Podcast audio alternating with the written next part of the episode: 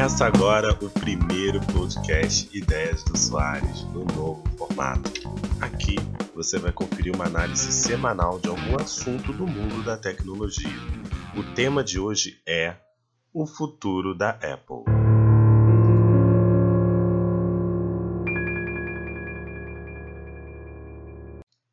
O mercado de tecnologia é um dos mais dinâmicos do mundo a antiga Nokia BlackBerry que o digam, né? Se antes elas disputavam juntas a liderança do mercado de smartphones, hoje elas não são nem a sombra do que eram nos tempos áureos. Essas mudanças bruscas no mercado levaram ao questionamento sobre o que poderia acontecer com o atual quadro das gigantes do mercado. E a Apple quase sempre entra no paredão. Ok, eu não vou trazer previsões alarmantes. Afinal, a Apple ainda é a empresa que melhor consegue rentabilizar um smartphone. Ou seja, ela não precisa vender tanto quanto Samsung ou Xiaomi para lucrar mais do que elas.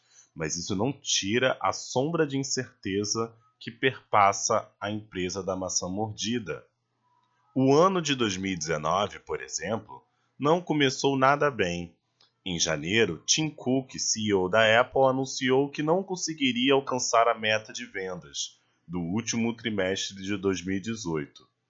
Na época, ele culpou a guerra comercial entre os Estados Unidos e China e um desaquecimento do mercado global. Consequentemente, ele ainda anunciou uma queda de 5% na receita, a primeira para um primeiro trimestre fiscal em 10 anos. E essa queda na receita é explicada pela dependência que a empresa tem do iPhone. 70% de toda a sua receita vem do smartphone. Não é à toa que a gigante pretende iniciar seu próprio serviço de streaming ainda esse ano. Com suas enormes reservas fiscais, ela vai ter bastante espaço para investir no seu serviço de streaming, é claro, que ainda vai demorar um pouco para trazer uma alegria aos cofres da empresa, né? Mas será que essa iniciativa vai ser suficiente? Os chineses estão vindo com tudo, né? Huawei, Xiaomi, a Vivo, que não é operadora, a Oppo e a OnePlus são exemplos de empresas que focam em oferecer o que o mercado deseja, pelo menor valor possível. Se já não bastasse esse problema da concorrência com as chinesas, você ainda tem uma dificuldade da Apple em se, em se estabelecer no mercado chinês a participação lá não para de cair. E o preço do iPhone é um dos maiores culpados disso. Mas a gigante enfrenta um dilema muito importante: como continuar aumentando suas receitas se ela cortar os preços dos seus produtos? A margem de lucro da Apple é bizarra. Um iPhone 10, por exemplo, a empresa tem uma margem de lucro de 64%. Isso sem contar que 62% de todo o lucro do mercado de smartphones é da Apple.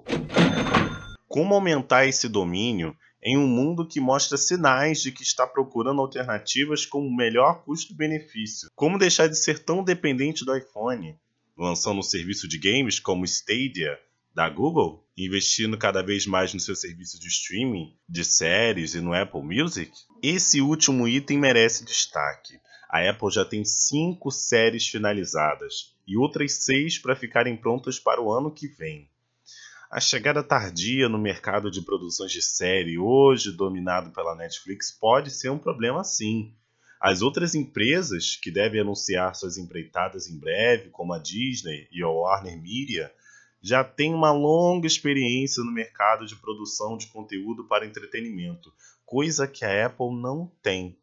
O serviço, é claro, pode dar certo, mas sem dúvidas será um desafio enorme para uma empresa acostumada aproveitar a dianteira do mercado. A Apple sempre se aproveitou dessa vantagem de ser a primeira a lançar um produto, agora ela entra num mercado que já dá sinais de estabilidade, ao menos em serviços disponíveis. Ainda não está clara a estratégia que a Apple deve seguir, mas seja ela qual for, ela precisa dar certo o mais rápido possível a Apple já mostra sinais de estagnação em todos os setores.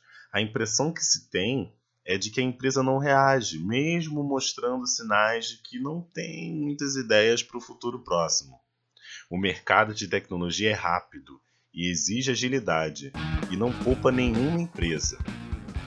Esse foi o primeiro podcast Ideias de Usuários no novo formato. Ele está disponível no Spotify, SoundCloud, iTunes e espero que vocês tenham gostado. Até a próxima!